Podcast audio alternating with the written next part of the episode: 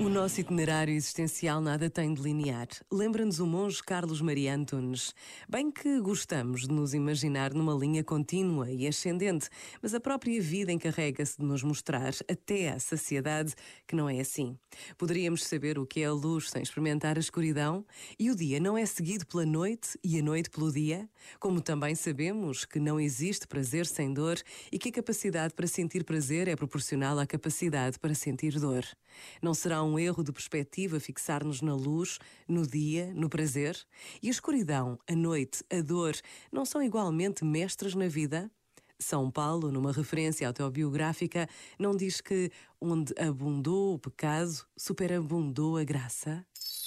Este momento está disponível em podcast no site e na app.